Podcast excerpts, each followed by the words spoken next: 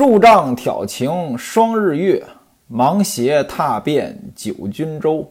若教此辈成佛道，天下僧尼似水流。西门庆将胡僧请进家中，好酒好肉招待着，酒足饭饱，残席撤下。西门庆问胡僧有没有防戍的药？什么叫防戍的药？用今天的话说，壮阳药。小时候呢，有一首歌特别流行。最近比较烦，最近比较烦，我比你烦也比你烦。我梦见和范岛爱一起晚餐，梦中的餐厅灯光太昏暗，我便寻不着那蓝色的小药丸。这蓝色的小药丸是什么呢？其实就是壮阳药。小时候不懂。还跟着唱，其实想一想呢，这些歌曲呢，给孩子听呢，确实不合适。这男人需要壮阳药，那只有一个原因，力不从心了。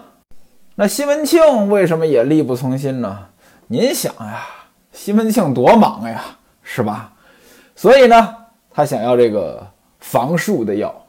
和尚说了，我有啊，太上老君炼的。方子是王母传下来的，我这个药可不是谁都能给的，只给有缘人。既然官人您厚待于我，我就给你几丸。说这话呢，和尚呢就从这个搭链里边把这个葫芦取出来，原文写倒出百十丸，这是一个大约数，一百丸左右。就这个倒出百十玩这个动作呢，也说明了这东西不值钱。真要值钱，那肯定是很精确的，对不对？和尚说了，每次呢只能吃一粒，不可多，用烧酒送下。说这话呢，又把另一个药葫芦打开，取一块粉红膏。这一块粉红膏呢，重二钱，一钱呢就是十分之一两。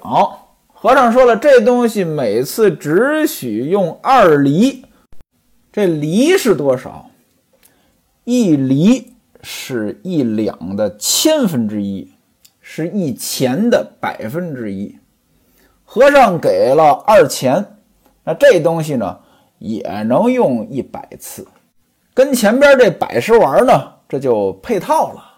和尚还叮嘱说，用这个药呢，它有副作用。万一要是胀得慌怎么办呢？用手捏着啊，两边腿上就这么拍打，百十下就通了。最后和尚嘱咐你一定要省着点用，不要轻易的给别人。西门庆双手接过药，说：“我问你啊，这药有什么功效？”和尚说了。我这个药啊，形如鸡卵，长得像鸡蛋，色似鹅黄，鹅黄色的。老君呢练了三次，王母娘娘呢亲手传的方子。外行不懂的人啊，轻视这个东西，觉得它如粪土；但是内行啊，觉得这个东西呢像甘狼。这甘狼是什么呢？一株仙树上结的果实，形容这药呢珍贵。比金金可换，比玉玉何长？金玉在他面前都不值钱。无论你有多高的地位，无论你有多好的条件，无论你有多大的能耐，有这个药啊，有这个药呢，你进了洞房啊，洞中春不老，屋外景长芳。玉山无颓败，丹田夜有光。这几句话呢，当然都是比喻的说法了。翻译过来呢，就是有持久的战斗力，一战精神爽，再战气血刚。不拘娇艳宠，十二美红妆，交接从无好，彻夜硬如枪。什么意思啊？你不用跟一个人，十二个人轮着来，一晚上你都很厉害。而且这东西呢，长期服用呢，还有强身健体的作用。服酒宽脾胃，长期吃对脾胃有好处，滋肾又扶阳。百日须发黑，千朝体自强。看没有？强身健体，返老还童，固齿能明目，阳生垢齿藏。固齿明目不用解释，阳生垢齿藏，够一个女一个后，这东西呢，当不好的东西讲啊。你阳气旺了，也就是免疫力好了，就没有病了，就这个意思。和尚还说啊，估计呢，我这么说你不信，你可以呀，把它掺到这个猫粮里边给猫吃。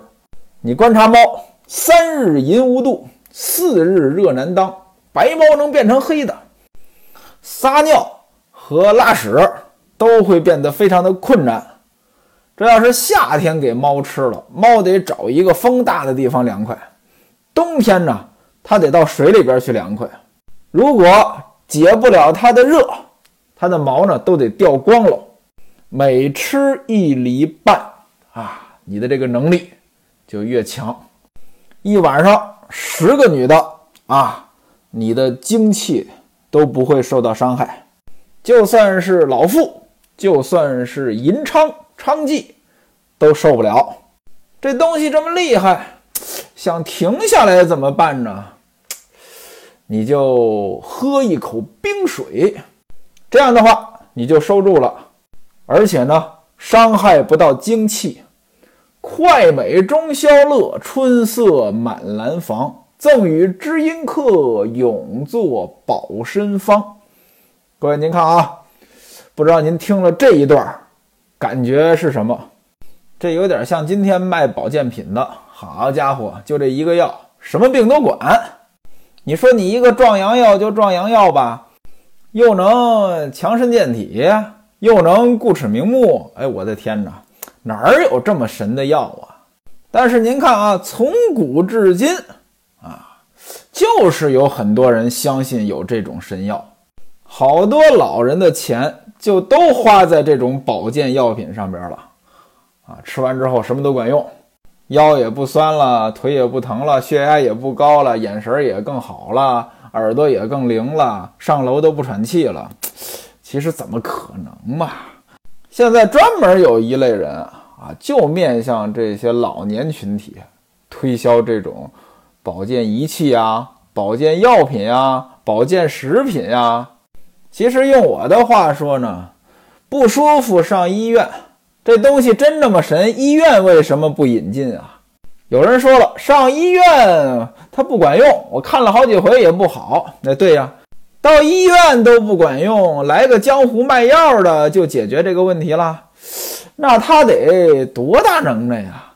他还在乎您手里这几个钱？他还上门推销这个？而且呢，很多老年病啊，在今天的这个医学的程度下啊。都是只能延缓不能倒退的。什么叫只能延缓不能倒退？您比如说我这眼花了，哎，如果说您保养的好，可以花的慢一点；但如果已经花了，只能说想办法让它，呃，不进一步发展，不进一步发展都难，呃，让它慢点进一步发展。但是您想倒退回去，这个没戏。衰老是一个不可逆的过程。可以延缓，但是不可逆。骗老人钱的还不止这些，呃，这个保健品，还有投资啊，各种投资。其中呢，有一种收藏品投资，啊，给你弄个字画啊，啊，弄块石头呀，跟你说有这个升值空间啊，让你收藏。你担心卖不出去怎么办呢？他说了，将来你卖不出去，他回收。各位，您想一想，真有升值空间，他卖给你干嘛呀？他还回收，要不就是让你投资各种项目啊。这儿有一个项目啊，你参个股吧，啊，那儿有一个高额回报，哎，你买点吧。哪有这么多美事儿啊？您要买理财产品，找正规金融机构。什么是正规金融机构啊？这个保险公司、银行、证券公司、信托公司。期货公司，在我们国家啊，金融行业是特许经营的，必须有国家批准的经营金融某个领域的这个许可证。咱辛辛苦苦赚来的钱，宁可少几个点的收益，别冒那个险。你惦着别人的利率，别人惦记着你的本金，是不是？天上没有掉馅饼的事儿啊！大梨赚财迷。闲言少叙，书归正传。接着说这和尚啊，卖给西门庆这个壮阳药。哎，比较搞笑的是什么呢？这和尚是印度人。今天呢，有一种壮阳药叫印度神油，这东西呢还真是打印度来的。哎，这个呢跟和尚这个药呢不一样，和尚这个药呢是内服的。哎，这个印度神油是外敷的。西门庆听完之后呢，觉得这药真好。西门庆就问对方要这个方子，为什么呢？这药总有用完的那一天啊！你不把方子给我，那我以后去哪儿找你呀？我用完了怎么办呀？我估计着西门庆还有另外一层意思。西门庆也许自己也想卖这个，那这个东西确实有市场需求。现在打着壮阳旗号的各种药品啊、保健品啊，呃，还有这个什么酒啊，在这个中年男人这个群体当中，确实还是挺有销路的。西门庆他们家开生药铺的啊，增加一个经营品类，肯定能火。西门庆呢，想找他要这个方子。西门庆说：“请医需请良，找大夫得找好大夫，传药需传方。”您把药给我了，得把方子也给我。您不把方子给我，以后我用完了，我到哪儿去找您呀？您出个价吧，这方子多少钱？我买。西门庆就对戴安说：“说你到后边取二十两白金来。”他把这个白金取来，递给胡僧，就要买这个药方。胡僧就笑了：“贫僧我乃出家之人，云游四方，要这钱有什么用啊？”官人，您还是把钱收回去吧。说这话呢，就要起身，那意思呢，药方我不给，钱呢我也不要。哎，说到这儿呢，这和尚倒也还有点意思啊。你看，给了这么多药，居然没提钱的事儿。西门庆一看呢，这人家是不给呀，就说：“师傅，你要是不要钱，我这有一匹五丈长的大布，给你做衣服吧。”于是呢，令手下人把布取来，双手递给胡僧。胡僧呢，把这个布收下了，打问讯，感谢西门庆。临出门的时候，胡僧叮嘱西门庆，不可多用，戒之戒之。说完之后，背上自己的搭裢，拄着拐杖出门而去。按下西门庆这边，咱们暂且不提。再说李娇儿过生日。王姑子，哎，前文书咱们说过啊，王姑子给吴月娘推销过那个怀孕的那个方子，各位您应该还有印象，要用这个小孩的包衣。当时王姑子说呢，要请这个薛姑子来，借着这次机会，王姑子真把这个薛姑子请来了，还带着两个徒弟妙凤和妙趣。吴月娘一看，哎，这终于来了呀，这是个有道行的姑子呀。赶忙出来迎接，您看啊，这写的挺有意思。西门庆这边呢，跟和尚呢要壮阳药；吴月娘这边呢，跟姑子呢准备怀孕的事儿，足见那时候宗教对整个社会的影响有多大。吴月娘看到薛姑子戴着清净的僧帽，披着茶褐色的袈裟，脑袋呢剃得很亮啊，发青。人呢长得很高，也很胖，沼口臀腮，沼口沼泽的沼，三点水加一个号召的召。有的版本呢，这地方是盐口啊，盐沿着的盐。也有人说呢，这地方应该是蛤口，蛤蟆的蛤，蛤蟆嘴。臀腮呢，呃，就胖嘛，两腮帮子了，嘟噜嘟噜的。薛姑子向众人呢双手合十打问讯，吴月娘等众人呢连忙还礼。这人呢说话拿腔作调的，嘴里呢咬文嚼字儿，而且呢是扑眉山眼。什么叫扑眉山眼？山把眼睛盖住。我们小时候啊，在外边有什么东西要下雨了，拿东西呢给它扇上，就是盖住。别让雨淋了，扑眉山眼就是说话呀不怎么睁眼。大伙儿呢管这薛姑子呢叫薛爷，薛姑子管吴月娘呢叫在家菩萨或者官人娘子。吴月娘呢对薛姑子那很是敬重。这一天呢，吴大妗子、杨姑娘呢都在这里，吴月娘给他们上茶，还有这个素点心，摆了一大桌子，比往常呢是更加的隆重。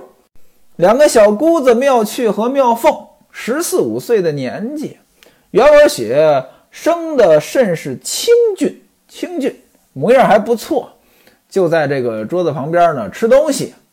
吃完东西呢，大伙儿呢就听薛姑子讲课呗。这时候呢，书童来了。书童干嘛来了呀？刚才不是招待完这个胡僧吗？那吃完酒，吃完肉，这东西得收拾下来呀。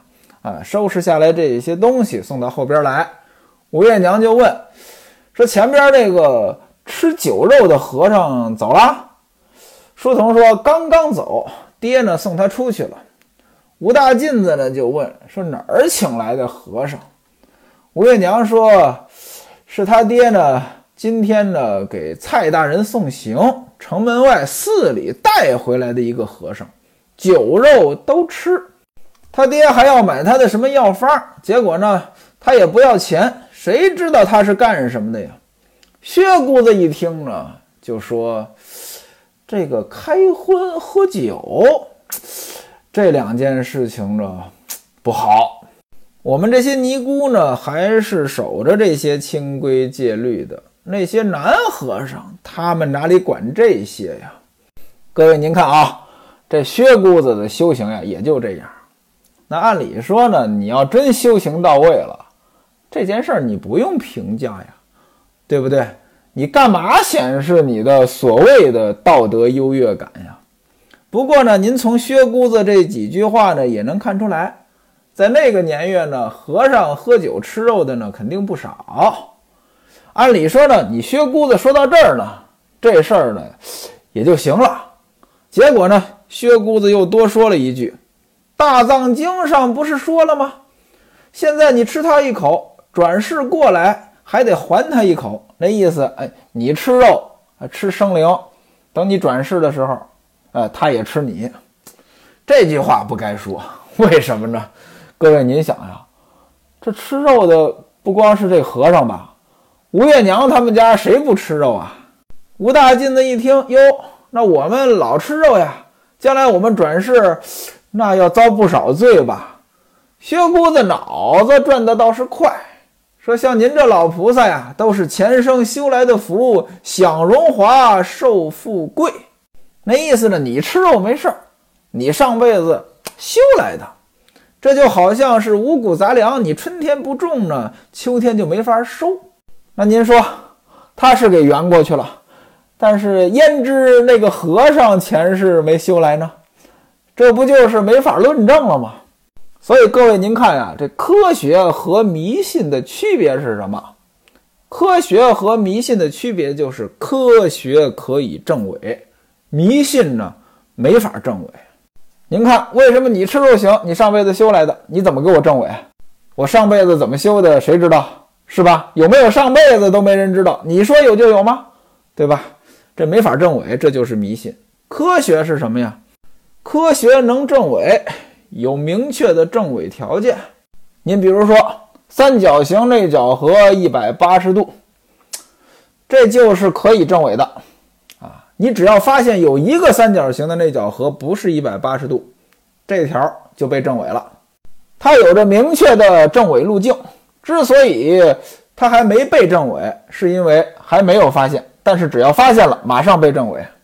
你前世修来的福，这辈子享荣华富贵，结果呢，有一个人穷了，你说他上辈子没修福，你这永远没法证伪啊！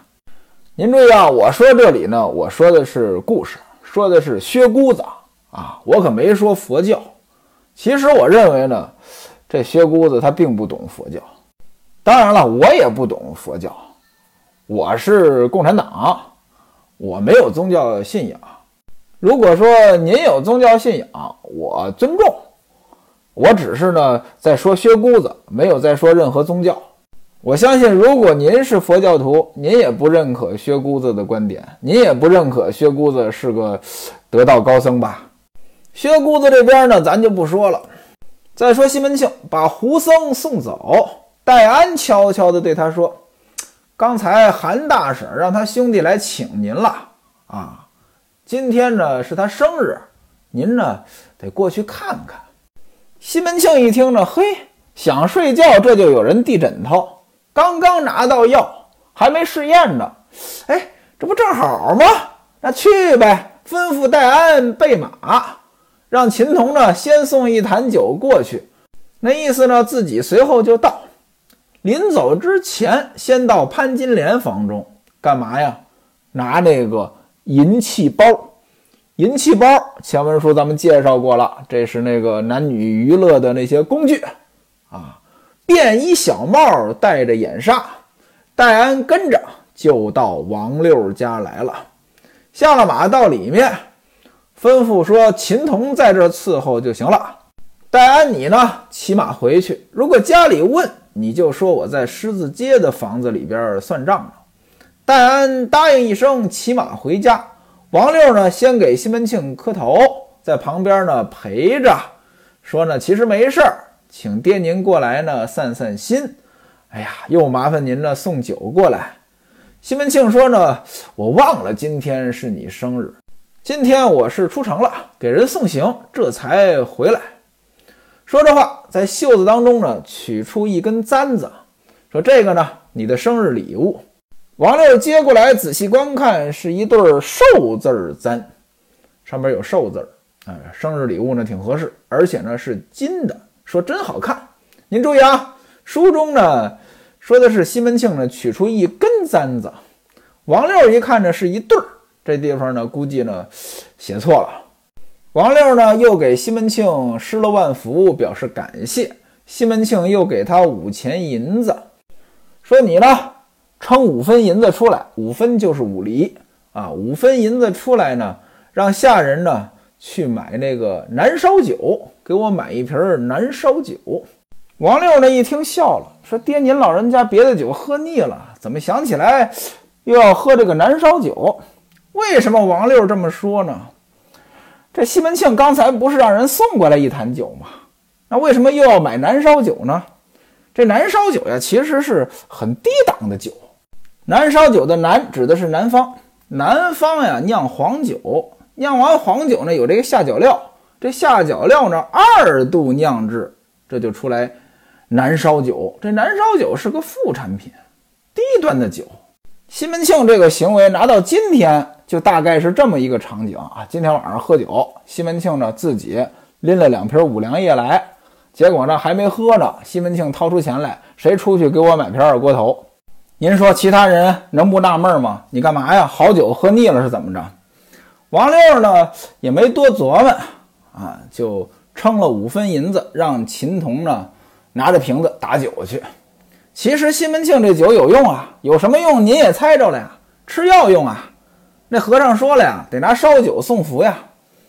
王六呢替西门庆脱了外衣，请到房中坐下，亲自呢泡茶给西门庆喝。当然了，这茶呢是炖茶，我说过了啊。那时候的茶类似于今天的奶茶，又把小桌放好，两个人呢玩会儿牌，玩了一会儿，这才喝酒。再说戴安，戴安呢骑着马到家，戴安今天累得不行呀，怎么着？跟这个和尚走了一路啊，回去呢倒头就睡，一直睡到掌灯时分才醒，揉揉眼睛呢，一看天都黑了，走到后边呢。要拿灯笼呢去接西门庆，但是呢，可能人睡得有点懵，到后边呢就在那儿站着。吴月娘就问他，说：“你爹把那和尚送走，也不进来换衣裳，也不知道去哪儿了，现在在谁家喝酒呢？”戴安说：“呢，爹没去别人家，在狮子街那房里算账呢。您看啊，这事儿他还记着。”吴月娘说：“算账。”算这么长时间，戴安说：“算了账呢，自个儿那儿喝呢。”吴月娘说：“又没人陪他，干嘛不回家喝呀？”真是的，都不知道他怎么琢磨的。这时候呢，吴月娘呢就觉得这里边啊不对劲儿了，有点不像话了。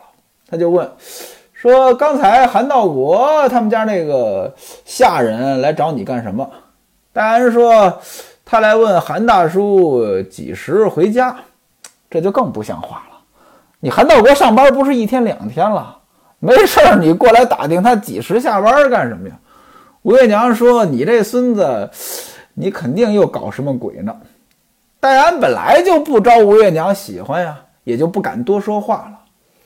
吴月娘让小玉把灯笼递给戴安，说：“跟你爹说，二娘过生日，等着他呢。”戴安呢答应一声，走到前边的铺子里，看见书童和副伙计在那坐着。铺子的柜台上放着一瓶酒、几个碗碟儿、一盘牛肘子。平安呢还从外边拿了两瓶炸来。炸，一个鱼字边儿加上一个初来乍到的乍，这字儿读炸，什么意思呢？大概您就可以理解成咸鱼酱啊。这几个人呢正喝酒呢，戴安一看呢，把灯笼放下了，说：“好嘛，让我赶上了。”跟书童说：“你这个淫妇，我说怎么找不着你？原来在这儿喝酒呢。”您注意啊，他管书童叫淫妇，为什么呢？书童是伪娘啊！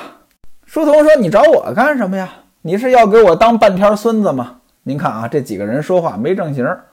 戴安呢就骂上了：“你这个庶熟，庶熟什么意思？也是伪娘的意思。我找你呢是要踩你的屁股，踩上边一个入，底下一个日。前文书反复解释过这个字儿了。骂街的话，这戴安呢不光说，还动手动脚。”走上前，按着书童在椅子上就要亲，而且是亲嘴儿。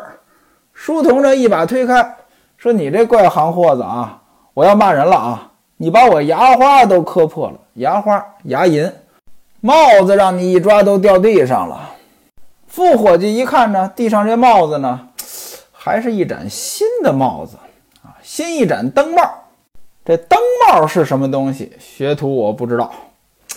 反正呢是新帽子，啊！副伙计跟平安说：“你替他捡起来，别踩坏了。”书童呢一把拿过帽子，往炕上一扔，脸呢也通红了。其实玩笑开到这儿呢，已经有点过了。是，书童是伪娘，但是你也不看他是谁的伪娘呀？他是西门庆的伪娘啊！那跟着大老板，那有好处啊。